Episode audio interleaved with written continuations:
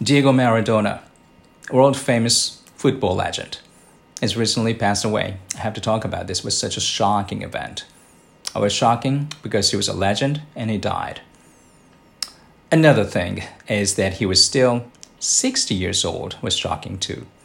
Considering the average lifespan, no matter where you are on this planet, his death at age 60 was a bit too early. Well, um, I somewhat remember Maradona's heyday. I was in my elementary school to junior high school days, um, somewhere between, yeah, somewhere in between. Believe it or not, I was a member of the school soccer team. Don't laugh.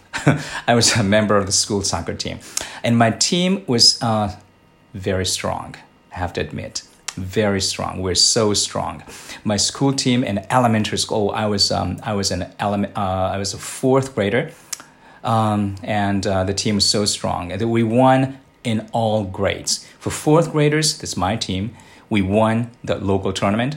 For fifth graders, there's so many fifth graders who play soccer, so we had two teams and two teams from my elementary school participated in the tournament, and they both advanced into the final. It's an amazing feat. For fifth graders, we won.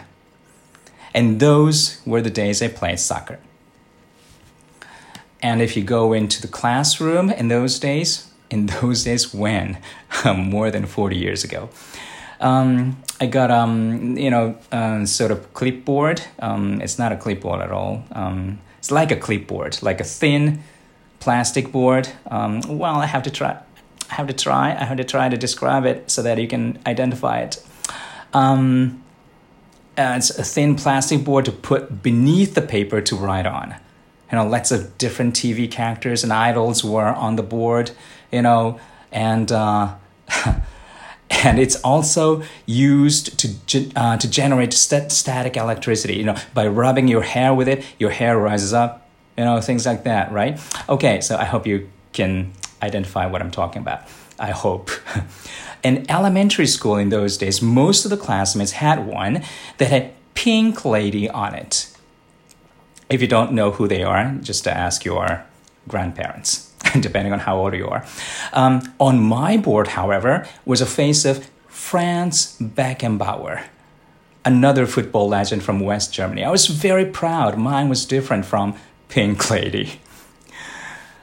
Well, um, and another thing I remember from those days, um, we sometimes, you know, as a soccer player, after school, uh, we sometimes practice soccer with girls. You know, think about it in elementary school, especially fourth graders, fourth grade uh, girls in the fourth grade are bigger than boys. so we once took. I remember this this one very correctly. Um, you know clearly. Um, I once uh, we once took a girls soccer team, and we lost. And every physical contact, we were bounced off, and we lost. Well, um, well, I have to admit that I was not that good at football. I was on the team, and the team was strong, but I was not that good.